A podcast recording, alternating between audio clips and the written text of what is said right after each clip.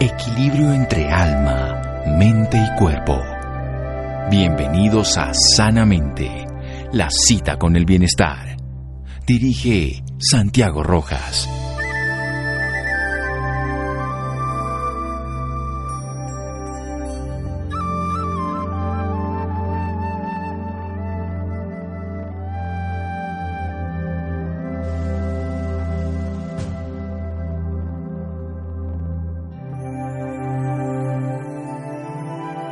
La vida no es lo que uno vive, sino cómo la recuerda. Y cómo la recuerda para contarla. Gabriel García Márquez. Buenas noches, estamos en Sanamente de Caracol Radio, un programa para recordar, para recordar lo importante que es la memoria y para recordar cómo podemos tener buena memoria, cómo usarla y cómo no dejar que la memoria nos agobie la vida y nos haga sufrir y nos impida ver ese presente y esa posibilidad de crear el futuro. Con un amigo, Leonardo Palacio Sánchez, médico, neurólogo, profesor titular de neurología, fundador y director del curso Educando para la Felicidad de la Universidad del Rosario. Varias veces lo hemos tenido este programa y lo está estábamos olvidando, pero ¿cómo se va a olvidar? Y para recordarlo lo trajimos para el tema de la memoria. Un amigo que nos va a hablar hoy de cómo funciona la memoria, qué es la memoria, por qué recordamos, dónde dejamos la memoria, dónde está eso guardado, en qué sitio, en qué archivos en nuestro cerebro y cuando se nos daña, ¿qué pasa? La demencia. Doctor Leonardo, amigo, doctor Palacios, buenas noches. Muy buenas noches, doctor Santiago y queridos oyentes. Qué alegría volver a participar de este magnífico programa de Sanamente. Qué alegría que no nos olvidemos ni que nos vayamos a olvidar. Bueno, y que tratemos este tema tan interesante que, que nos involucra en el día a día a cada uno de nosotros. Y bueno, chévere, definir un poco y ver un poco qué es eso de la memoria, cuándo se deteriora, por qué se deteriora y por supuesto hablar un poco sobre los olvidos graves y la temible enfermedad de Alzheimer. Así que tenemos temas muy bonitos para desarrollar esta noche. Bueno, recordemos que es la memoria, precisamente. La memoria es una capacidad que tenemos muchos seres vivos, que básicamente consiste en que una vez que estamos expuestos a una situación, somos capaces de registrarla. Queda guardadita y en un momento dado la podemos evocar. Y eso es básicamente la memoria, evocar algo que queda registrado y el nombre de eso que registramos se llaman los recuerdos. ¿Dónde los registramos? Pues los registramos en el cerebro. Los lugares del cerebro donde se registra están más o menos bien definidos, aunque hay una función global importantísima de todo el cerebro. Y es algo que puede ser desde algo muy profundo, que tiene que ver la, la memoria que llamamos retrógrada, la memoria a largo plazo es tan importante que ahí está nuestra propia identidad, nuestro nombre, nuestro origen, documento de identidad, padres, madres, esposa, hijos, lugar de nacimiento. Es tan profunda ese, ese tipo de arraigo que tiene nuestra memoria que nuestra identidad está allá. Y la contraparte viene a ser la memoria a corto plazo una memoria que frecuentemente uno de pronto le dan un número o le dicen, bueno, no se le olvide mañana a las 8 de la noche y de pronto se le pasó a uno, no anotó por ahí, no lo tuvo en cuenta, no logró pasar esas cosas de la memoria a corto plazo a la memoria a largo plazo. La de corto plazo se llama anterógrada, digamos, para ponerlo en los términos que empleamos más en medicina, pero se usa mucho memoria a corto plazo. Y la de largo plazo, esa de los recuerdos que quedan, comillas, para toda la vida, es la memoria retrógrada y es la última que se pierde. La más frágil es la memoria anterógrada. Sí, pero además esa a veces nunca se fija porque no se pone atención. Pero vayamos un poquito más en cuanto a esa memoria, la que llamamos de trabajo, que es la que utilizamos para lo que hacemos todos los días y que la necesitamos incluso para hacer un deporte con habilidad. La memoria de trabajo nos permite rápidamente evocar cosas que, como lo dijo el doctor Santiago, pues dependerá de la profesión, oficio que cada uno nosotros tengamos. Voy a hablar de algo del día a día.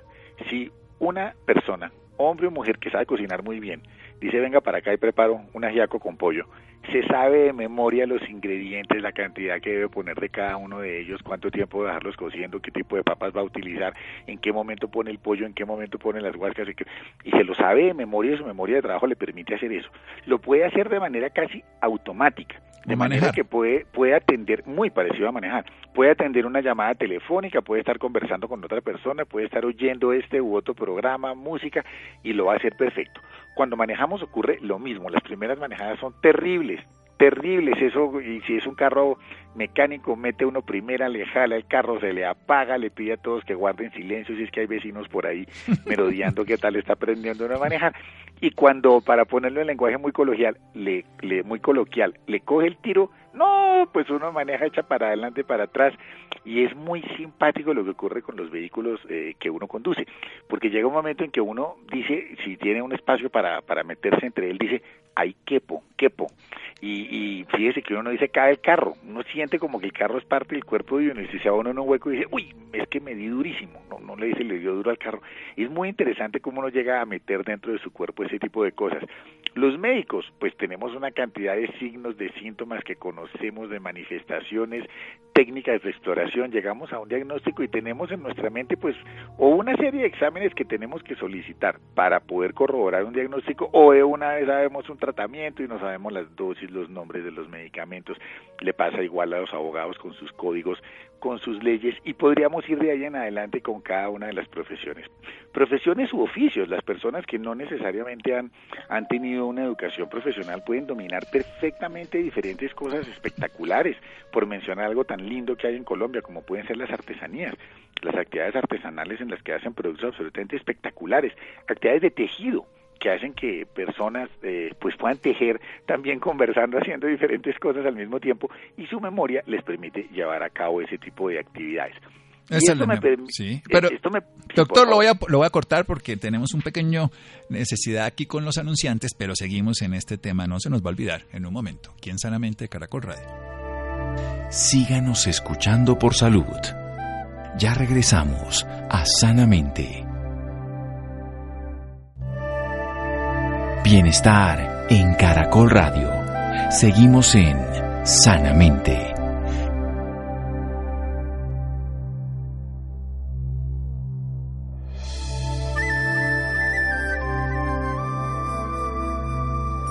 Seguimos en Sanamente de Caracol Radio. Neurólogo, profesor titular de neurología, fundador y director del curso Educando para la Felicidad Universidad del Rosario, Leonardo Palacio Sánchez, nuestro invitado esta noche hablándonos de la memoria, que es la capacidad de evocar recuerdos que está en todo el cerebro, aunque está el hipocampo, la amígdala no la nombró y otras zonas, pero cada célula, cada parte tiene su propia memoria, pero podemos tener una memoria muy antigua, la identidad, nuestro pasado, nuestra vida, todos los recuerdos, el condicionamiento que tenemos los seres humanos retrogrado a corto plazo, que son los números o las experiencias, saludo con una persona y tenemos una memoria de trabajo que es el aprendizaje que nos permite desarrollar nuestras habilidades incluso por encima de hacer otras cosas al mismo tiempo. Eso que aprendemos y sabemos hacer bien, como conducir. Continúe, doctor. Iba a mencionar que hay, hay, para seguir con esto de los tipos de memoria y sin ponerlo muy complicado, hay dos tipos de memoria que son muy interesantes y la una se complementa con la otra.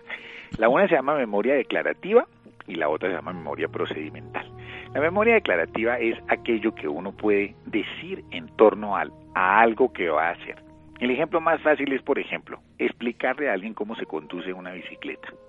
Entonces uno le describe la bicicleta, le dice que están las ruedas, aquí están los pedales, aquí están los frenos, aquí está el manubrio, y usted tiene que mantener el equilibrio y echar para adelante, si va a cruzar la izquierda, inclina el cuerpo, y uno puede hacer toda una, por eso se llama declarativa, toda una declaración sobre cómo se hace eso. Y la memoria procedimental es hágalo, hágalo. Entonces, pues ahí también le pasa parecido a lo del carro. Ahí también tiene sus dificultades, sus frenazos que no hizo bien, sus caídas y sus raspones, hasta que finalmente aprende a dominar perfectamente esto.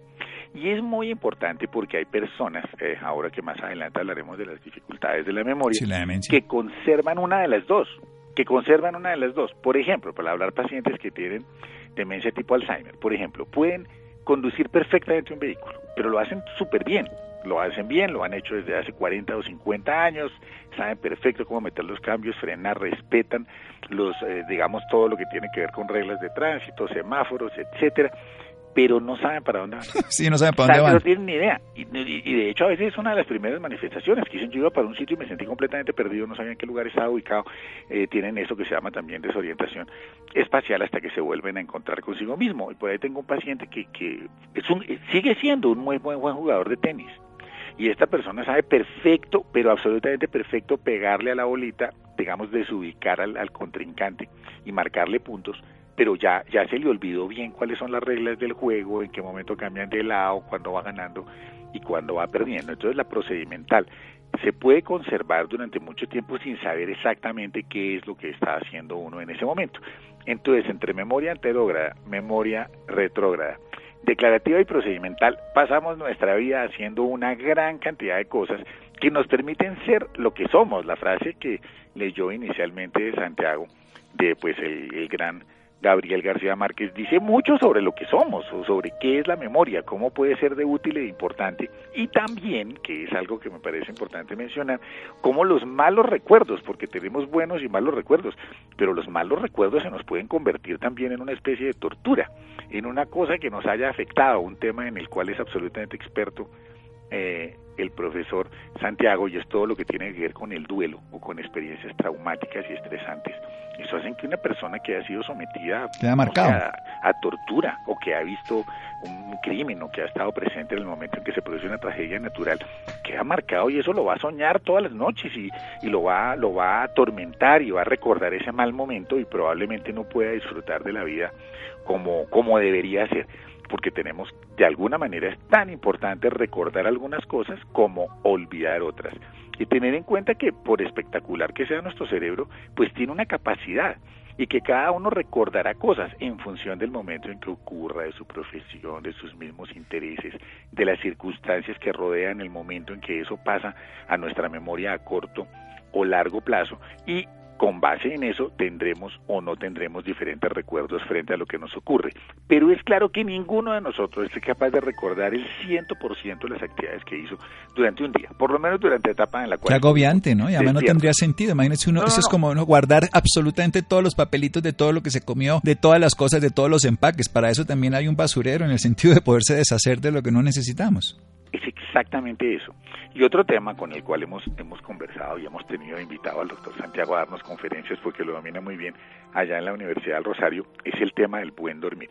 El buen dormir es indispensable, una, una de las funciones de dormir es precisamente participar del proceso de aquello que llamamos consolidación de la memoria.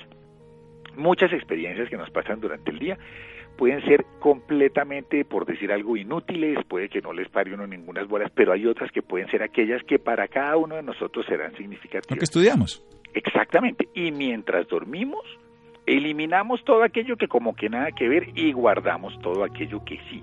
Por lo tanto, en el proceso de enseñanza-aprendizaje, que tiene mucho que ver con lo que nos ocurre a todos nosotros eh, cuando enseñamos, cuando aprendemos, y seguramente a muchos de nuestros oyentes con las actividades cotidianas del día a día, hace que dormir sea fundamental para consolidar memoria. Este mensajito para recordar que es muy malo robarle horas al sueño, que el sueño hay que respetarlo, que es una cosa fundamental. Ahí señalamos una, una de tantas cosas, pero el tema hoy no es el sueño, pero una de las funciones del sueño es la consolidación de la memoria. ¿Y dónde se consolida? Pues, pues hayamos mencionado muy, muy abiertamente el cerebro, pero si ya entramos un poquito a mirar en qué partes está, y digamos que está un poco por todas partes, pero sin duda, sin duda, y esbozó las palabras hace unos instantes el profesor Santiago, hay una, unos lóbulos en nuestro cerebro que se llaman los lóbulos temporales. Ubicarlos es fácil, para quienes nos están oyendo es facilísimo porque quedan donde quedan esa región que llamamos las sienes. Esa región se llama la región temporal. Y se llama la región temporal porque así le pusieron los antiguos anatomistas, porque ahí es donde a uno se le empieza a notar el tiempo, tempus, porque por ahí nos aparecen las canas. Entonces tenemos en, nuestra cabeza, en nuestro cráneo, región temporal, y dentro de nuestro cerebro unos lóbulos, el izquierdo y el derecho, que se llaman los lóbulos temporales. Y dentro de los lóbulos temporales tenemos una estructura que se llama el hipocampo, nuevamente los anatomistas buscándole nombre a las estructuras que fueron descubriendo, vieron que se parece mucho a un caballito de mar, y los caballitos de mar se llaman los hipocampos. Y por historias que serían un poquito largas de contar, pero que muchas provienen de pacientes reales que por golpes en la cabeza, por tumores, por cirugías, perdieron en algún momento un área del cerebro y se pudo descubrir para qué servía, se pudo ver que los hipocampos son absolutamente fundamentales para la memoria a largo plazo.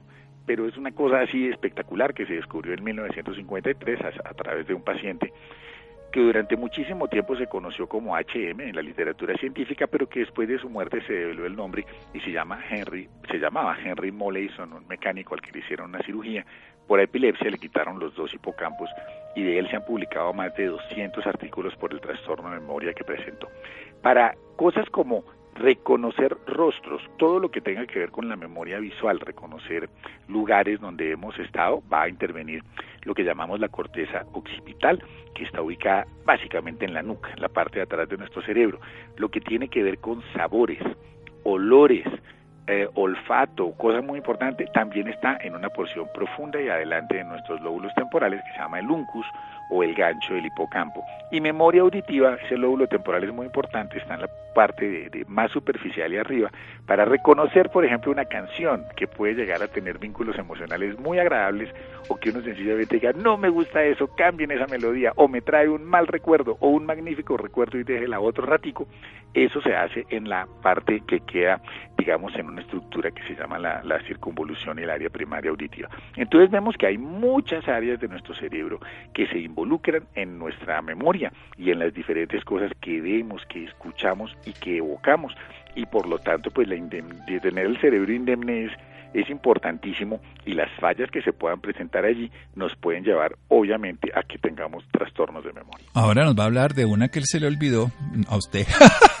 Ay, Dios mío. no, no, la amígdala. La lección. La amígdala. Hablando de memoria, la amígdala tiene que ver. Pero espérese, vamos a hacer un pequeño corte. A usted no se le va a olvidar eso, por supuesto. Seguimos en Sanamente de Caracol Radio.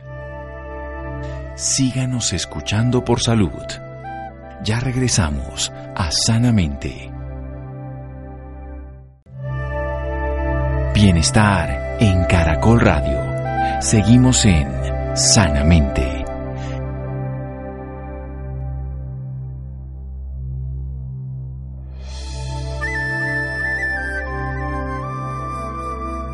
Seguimos en Sanamente de Caracol Radio. El doctor Leonardo Palacios Sánchez, amigo de la casa, neurólogo, profesor titular de neurología, fundador y director del curso Educando para la Felicidad. Excelente profesor, excelente ser humano, enseñándonos de la memoria, la capacidad de evocar recuerdos, que está en todo el cerebro. Nos da una clase de anatomía maravillosa, es el lóbulo temporal, nos salen las canitas y por eso vemos ahí el tiempo, donde esos caballitos de mar o hipocampos tienen que ver con la memoria profunda a largo plazo, esa identidad de quiénes somos nosotros, de cómo nos identificamos, de ese condicionamiento de vida, de nuestro pasado también, donde nosotros podemos a través de recordar algo que hemos visto, esa imagen está en una parte de atrás, en una corteza occipital, en la parte de atrás de nuestro cerebro. También lo tenemos los olores, también los olores, la parte sensorial a través del gusto y el olfato en el uncus y también la parte de los recuerdos de la música, de las canciones en la circunvolución es un área primaria auditiva. Recordemos lo esencial de dormir porque con eso consolidamos. Es tan importante recordar como olvidar. Esto es esencial para la vida, si no nos llenamos de basura en nuestro cerebro. En la noche precisamente hacemos eso, las células cerebrales igual, no solamente las cerebrales, sino del intestino también, digámoslo así, se achican un poquito para que el líquido pueda pasar por todos lados, en este caso en, cada parte del cuerpo, para que podamos desechar depósitos, amiloides, lo que sea,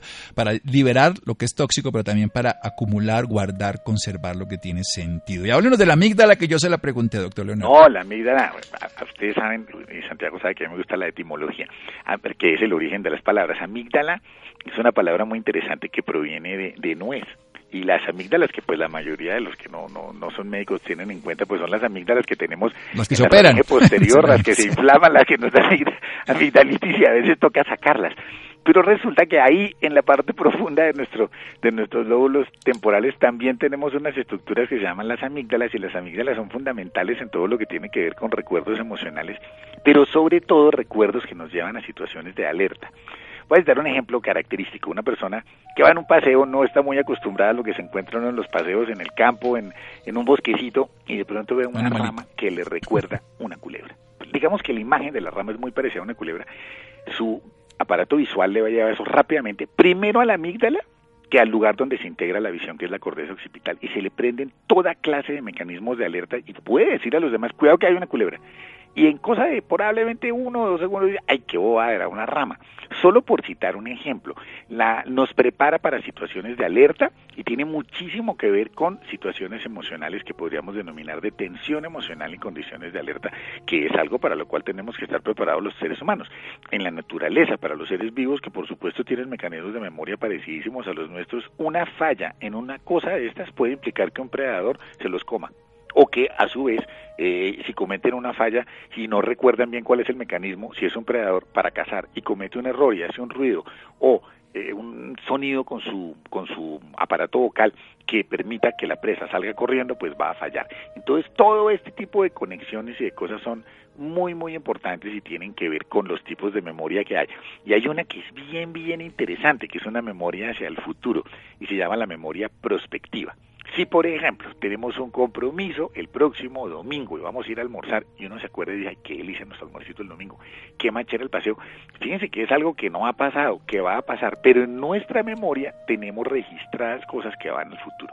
Luego se llama memoria prospectiva. Ahí vamos viendo la gran cantidad de tipos de memoria y lo útil que es para todas y cada una de nuestras Bueno, y le voy a preguntar otra memoria, la episódica. Vamos a meterle más cuentas. La memoria episódica es súper interesante. Pues, y el nombre lo dice mucho, tiene que ver con episodios que a uno le han ocurrido en la vida y que es capaz de evocarlos con... El 11 de noviembre del 2001, todo el mundo sabe qué estaba haciendo en ese momento. Claramente, uno sabe en ese momento, creo que cada uno de los que nos estén escuchando y tengan una cierta edad como para saber que, pues para haber presenciado lo que nos ocurrió en ese momento, pues lo que ocurrió en Estados Unidos y marcó, por supuesto, un antes y un antes y un después, ese tipo de cosas son, son muy, muy importantes y, y termina uno recordando ese tipo de cosas de manera muy, pero muy precisa.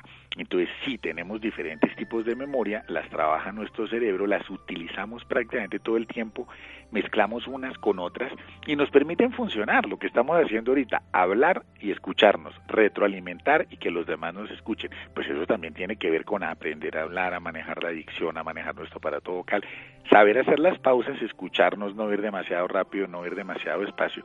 Y todo eso tiene que ver con procesos muy, muy interesantes que gobernamos a través de nuestro cerebro y que nos permiten mantenernos funcionando muy bien. Y como usted dice, primero escuchar, porque si no ponemos atención, pues no llevamos a este proceso de registrar y luego sí poder evocar. Pero hablemos de una cosa fundamental, cómo tener buena memoria. Bueno, este es un tema súper interesantísimo y, nos lo preguntan los pacientes a los médicos con todos los días, casi especialmente cuando les empieza a fallar. Pero digamos que, que la memoria tiene, tiene unos mecanismos muy interesantes para conservarla. Eh, uno que acabamos, lo hemos mencionado a lo largo de la charla, tiene que ver con la atención que uno le preste a aquello que quiera memorizar. Si uno está realmente, por ejemplo, en un curso, y en ese curso del tema que sea, cada uno podría imaginar un curso de alguna cosa y en ese momento se pone a algo que ocurre muchísimo, ¿no? Desafortunadamente, a mirar el celular cada 30 segundos y a ver qué fue lo último que postearon y qué está pasando, a ver cómo está vestido el de la izquierda, cómo está el que entró por la derecha, alguien que abrió una puerta y se distrae, no pone suficiente atención. Ese es uno de los mecanismos esenciales para poder memorizar, estar atento a lo que está ocurriendo allí. Lo segundo es la emoción y en eso pues tenemos mucho que ver los profesores. Yo creo que un profesor no se la sabe todas, no hay ninguna posibilidad y la información hoy está más fácil que nunca de encontrar en algo absolutamente extraordinario que es el Internet. Entonces lo que uno va a transmitir no es tanto conocimientos, lo que uno tiene que hacer es ser un gran motivador, ponerle emoción al asunto, contar casos clínicos emblemáticos, mostrar imágenes que les permitan a estos muchachos recorrer mejor el camino por el que están. ¿Cómo conservarla también? Manteniendo nuestro cuerpo sano si nosotros desafortunadamente tenemos malos hábitos de estilos de vida, de sedentarismo, de comida que no es, aumento de cifras de colesterol, aumento de azúcar, aumento de peso, obesidad, problemas respiratorios, pues desafortunadamente una de las estructuras que más va a sufrir con todo eso es el cerebro. La circulación se va a alterar, la concentración de oxígeno se va a alterar, los niveles de azúcar empiezan a elevarse y también van a alterar el funcionamiento de nuestras neuronas. Entonces, si mantenemos nuestro cuerpo sano, nos va a ir muy bien. Lo otro es evitar cosas nocivas, dos muy delicadas y muy permitidas en el mundo occidental, el tabaquismo y el consumo excesivo de alcohol. Esos son tóxicos absolutamente tremendos para el cerebro. De manera que aunque entendemos que hay circunstancias, personas que hacen esto, digamos que ya existen en, nuestro momento prácticamente que todas, todas, todas las entidades que yo conozca son espacios libres de humo. Ya casi no le quedan espacio a los fumadores para, sino unos muy, muy pequeños espacios fuera de los inmuebles, fuera de las instituciones educativas, bancos, restaurantes, para fumar, porque esto, esto produce daños terribles para él y daños terribles para quienes lo rodean, que como sabemos se llaman los fumadores pasivos. Y el, el alcohol, el alcohol en exceso es un tóxico absolutamente terrible para el cerebro. Es una de esas cosas muy interesantes en las que eh, hay una paradoja, porque pequeñas cantidades de alcohol, algo descrito hace mucho tiempo y que se vio en algo que se llamaba la dieta mediterránea, especialmente con el vino rojo y la famosa copa de vino rojo al día, tiene un factor protector sobre el aparato cardiovascular, sobre la reducción del riesgo de diabetes, sobre una cantidad de cosas interesantes por antioxidantes. Pero uno pasa de dos o tres copas y ya puede empezar a tener problemas serios en torno a ello. Hablamos de la importancia del, dormir, la importancia de hacer ejercicio, mantenernos emocionalmente bien. Si uno está tenso, agobiado, pasando por un proceso de duelo o al revés, tremendamente enamorado, tremendamente excitado por algo que le gusta, eso no le va a permitir mantener los niveles de concentración y atención que son adecuados. Eh, y algo que desde hace tiempo se sabe muy bien que es un factor importantísimo para, para mantener una buena memoria es que cuando uno quiere aprender algo, salvo que esté muy motivado o sea una condición que emocionalmente lo afecte mucho a uno, o para bien o para mal, la repetición es un fenómeno muy importante para quienes estudiamos medicina y nos tocó aprendernos algunos temitas de anatomía, de bioquímica y de otras cositas, pues uno sabe que eso no entra de una sola pasada y que le toca a uno repasar y repasar y repasar. Entonces ahí van como algunas buenas consejos para mantener y conservar una buena memoria, que es uno de los patrimonios más importantes que podemos tener y que especialmente, y, y, estoy seguro que de pronto hay adultos mayores que nos están escuchando, los recuerdos pueden llegar a ser algo muy, muy importante en la vida. De ahí viene una frase lindísima que a mí me gusta mucho, obviamente de autor desconocido, pero, pero es uno de esos lindas frases que dice recordar es vivir. Y uno puede ver la pasión de algunas personas que escriben lo que hicieron 40, 50 años atrás y es absolutamente hermoso cuando conocieron a, a su pareja con la que después lo, acompañaría el resto de la vida, cuando tuvieron la oportunidad de ver por primera vez el mar, recuerdos de infancia y, y, recordar es vivir, realmente le mueve a uno la pasión de lo que puede ser eso. Entonces llega a ser muy muy importante mantener, conservar los recuerdos, los buenos y los malos, saberlos elaborar y seguir avanzando en la vida con ellos y manteniendo una buena memoria prospectiva para que no se nos olvide lo que tenemos que hacer. Esto es interesante, entonces poner atención cuando nos dicen alguna información o tenemos un evento, repetirlo para empezar a, a fijar esa información, para poder tener una emoción que le hace una asociación con motivación, generar una salud sana a través de la actividad y por supuesto dormir para fijarla. Y terminemos, cuando la perdemos, la demencia, ¿qué pasa? Bien, vale la pena que tengamos en cuenta la definición médica de demencia, porque uno de pronto ve que se cometió un acto terrible en algún lugar del mundo y dice, el grupo X tuvo en un acto demencial, puso una bomba en tal lugar. Pero, pero la demencia es otra cosa diferente desde el punto de vista médico. Demencia es la pérdida progresiva de las funciones cognitivas e intelectuales. ¿Qué son las funciones cognitivas? Memoria, juicio, raciocinio, cálculo, orientación temporoespacial, lenguaje. Entonces, cuando eso se empieza a perder lentamente, uno dice, esta persona está entrando en una demencia. Hay muchas causas de demencia, digamos que la más conocida en el mundo entero se llama la demencia tipo Alzheimer, a la que le dedicaremos unos minuticos. La segunda es una que se llama la demencia de tipo vascular, por trastornos circulatorios en el cerebro. A veces coexisten la demencia de tipo Alzheimer con la demencia de tipo vascular, porque hay factores de riesgo que hacen que una persona mayor, generalmente esto arranca después de los 65, 70, 80 años y tiene una un vínculo inmenso. A mayor longevidad, mayor riesgo de padecer Alzheimer y otro tipo de demencias. Y mencionaré de pronto una más que también hay que tenerla en cuenta, se llama, la demencia frontotemporal o la demencia lobar, un tipo de demencia que afecta solamente a algunas estructuras. Eh, y hay más, hay más. Dentro de todas las demencias, solamente un 2% son reversibles, el 98% son enfermedades neurodegenerativas y progresivas. Entonces, cuando hacemos un diagnóstico de demencia, tenemos que ser muy seguros de lo que estamos haciendo, qué tipo de demencia es, en qué estado se encuentra el paciente para poder ofrecerle alternativas que prolonguen sus buenas condiciones de vida y mitiguen un poco el fuertísimo impacto que ocasiona en su vida y sobre todo en aquella de las personas que los rodean. Eso de una manera muy general es demencia y un poquito el panorama de las demencias y el tipo de demencias que hay. Cuéntenos del Alzheimer, precisamente la más común de todas y la más rembombante para todo el mundo. La demencia tipo Alzheimer es una enfermedad que fue escrita hace ya un tiempo larguito, en 1906, y recibe el nombre por un epónimo. Le ponemos los nombres de los que han descubierto algo, lo hizo un neurólogo, psiquiatra y neuropatólogo alemán que se llamaba Alois Alzheimer, en un caso emblemático de una paciente que él atendió en 1901 la paciente falleció en 1906 y como era neuropatólogo, él mismo le hizo la autopsia y describió los hallazgos en el cerebro. ¿Cuáles son los principales tipos de Alzheimer? Primero que dos, de todo. Hay dos tipos de demencia tipo Alzheimer. Una hereditaria, que no es más del 2 a 4% de los casos, y un 90, pues el resto, un 94, un 96% de los casos que se llaman demencia tipo Alzheimer esporádica. Entonces, la esporádica es la más común, pero dos palabritas sobre el Alzheimer heredo familiar. En Colombia tenemos un experto mundial en Alzheimer heredo familiar, un saludo especialísimo para él, es el doctor Francisco Lopera, cariñosamente todos le decimos los, el grupo de los neurólogos, psiquiatras, geriatras, Pacho Lopera, quien dirige el eh, grupo de investigación en neurociencias de la Universidad de Antioquia y básicamente en trabajos que viene haciendo desde hace unos 30 o 35 años, ha podido agrupar familias en unos municipios que quedan en Antioquia, particularmente Leyarumal y Angostura, en donde básicamente por, por unos fenómenos eh, de endogámicos de personas que se quedaron viviendo en esos lugares se generó un gen específico, se llama el gen paisa, el Alzheimer, que él con otros investigadores han descrito, y son poblaciones en las cuales aparece esta enfermedad a temprana edad. Esa es la principal diferencia y el doctor Lopera y sus colaboradores han hecho investigaciones aportes grandísimos, incluidos algunos que tienen que ver con las posibles terapéuticas para la enfermedad. Para, para, para ir a algo más del, del común, cosas que de pronto muchas personas vieron, hay una película muy, muy interesante que, en la cual su actriz principal, que se llama Julian Morgan, o el Oscar por ella, la película se llama Siempre Alicia.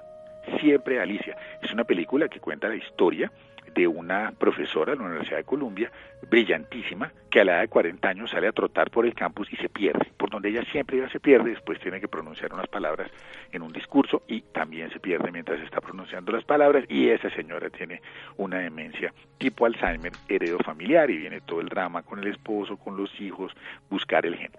La demencia tipo Alzheimer esporádica es una condición cuya edad de aparición es de los 65 años para adelante, no tiene una relación directa desde el punto de vista genético, pero los descendientes de personas con demencia de tipo Alzheimer esporádico tienen seis veces más de riesgo, también tiene un factor, digamos, heredo familiar de desarrollar enfermedad de Alzheimer que aquellos que no tienen en sus ancestros personas que han padecido la enfermedad.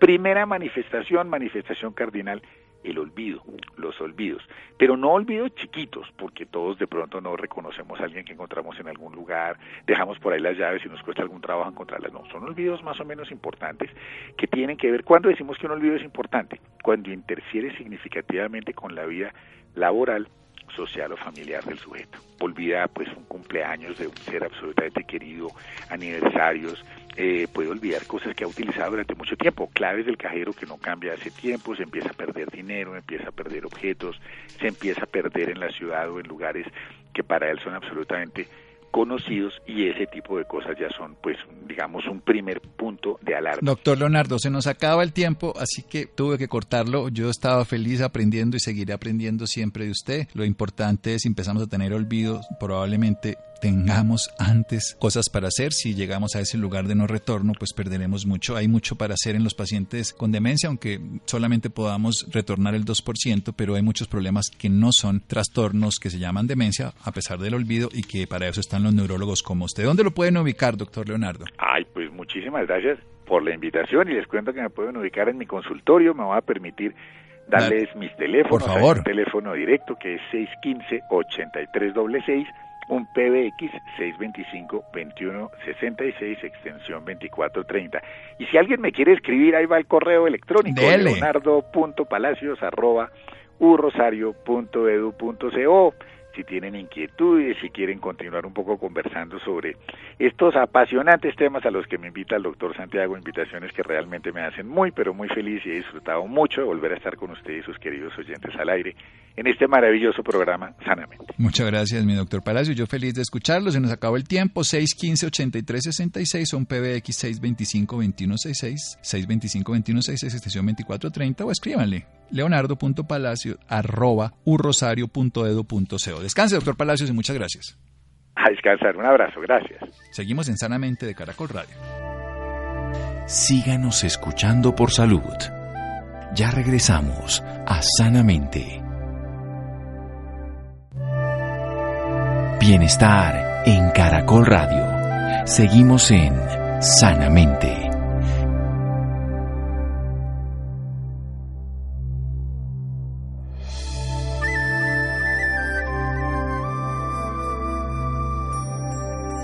Seguimos en Sanamente de Caracol Radio. Los datos particulares del doctor Palacio, 615-8366, 615-8366 o 625-2166, extensión 2430. Bien, las 10 cosas que usted debe saber sobre la hipertensión arterial. Es muy probable que usted tenga presente su fecha de cumpleaños, cuánto calza, su número de identificación, todo esto que teníamos que hablar con la memoria, pero ¿sabe realmente su peso, su frecuencia cardíaca, su presión arterial, sus números que son también importantes? Estefanía. Muy buenas noches Santiago para usted y para todas las personas que nos escuchan a esta hora.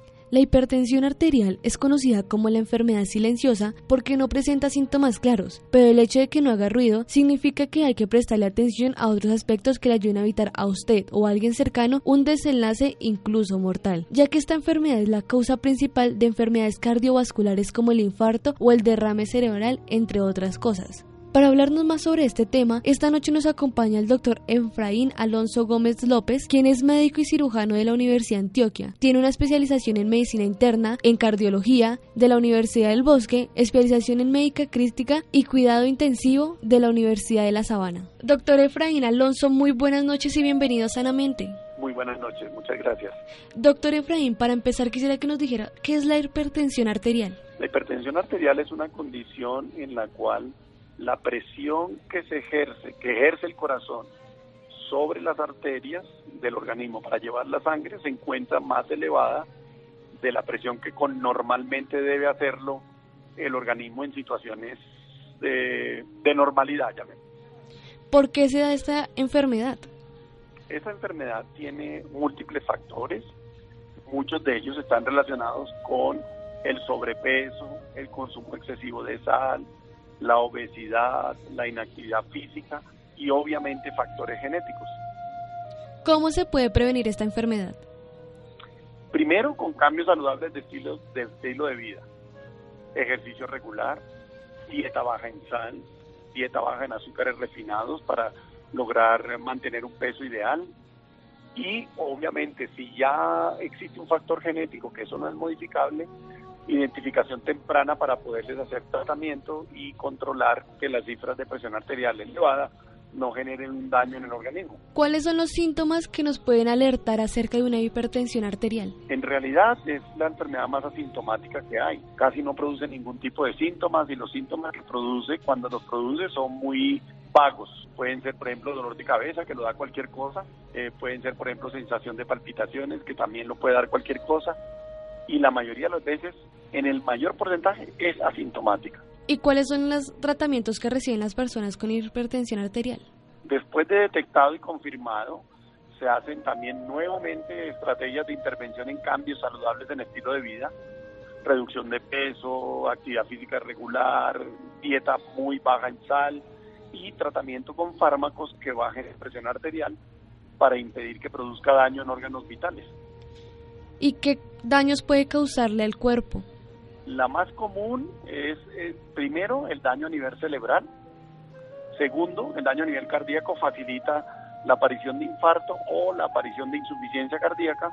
Y tercero, el daño renal. Es la segunda causa de daño renal en el mundo después de la diabetes. ¿Y qué impacto tiene esta enfermedad sobre el paciente? Si llega a hacerle complicaciones, las complicaciones pues obviamente le acortan la sobrevida. De hecho, la hipertensión arterial es uno de los factores de riesgo que más mata personas en el mundo. Entonces trae repercusiones, muchas en lo que tiene que ver con disminución de la expectativa de vida. Y segundo, una disminución dramática de la calidad de vida cuando ya hay daño de órganos. Explique las 10 cosas que deben saber nuestros oyentes sobre la hipertensión arterial. Primero, que es asintomática. Segundo, que los cambios saludables en el estilo de vida y la dieta baja en sal retrasa la posibilidad de desarrollar hipertensión arterial. Tercero, que es asintomática y por lo tanto hay que medirse las cifras de presión arterial en chequeo médico con regularidad para detectar si se es o no se es hipertenso. Cuarto, que en el caso de tener tratamiento farmacológico, este tratamiento es para toda la vida. No se debe suspender por ninguna razón porque las cifras se normalizaron o qué, porque eso lo que ocurrió fue que el fármaco está controlando la presión arterial. Quinto, es importante reconocer que es una de las enfermedades que más mata personas en el mundo, que más discapacidad genera, entre ellas lo que se llama el accidente cerebrovascular y que es una causa, la segunda causa más común de daño renal. Las estrategias que tienen que ver con, eh, con el manejo de la nutrición son fundamentales porque permiten mantener el peso regular y la presión arterial mejor controlada. ¿Y qué consejo le puede dar a las personas con hipertensión arterial? Primero, que nunca suspendan el tratamiento. Yo creo que es la, el más importante. Y que no bajen la guardia con los cambios saludables de estilo de vida. Con frecuencia lo que uno ve en la práctica general es que los, los pacientes suspenden la medicación y después vienen con complicaciones. Y ya para finalizar, ¿dónde pueden encontrar más información nuestros oyentes? En la Sociedad Colombiana de Cardiología o en la Fundación Colombiana del Corazón, también en las páginas pueden encontrar todo lo que tiene que ver con el manejo de los factores de riesgo, incluido el control de la hipertensión arterial. Doctor Efraín Alonso Gómez, muchísimas gracias por esta información y por acompañarnos esta noche en Sanamente. Muy buenas noches. Bueno, muchas gracias Estefanía, muchas gracias a Laura, Ricardo Bedoya y si Rodríguez tienen con una voz en el camino con Ley Martín. Caracol piensa en ti. Buenas noches.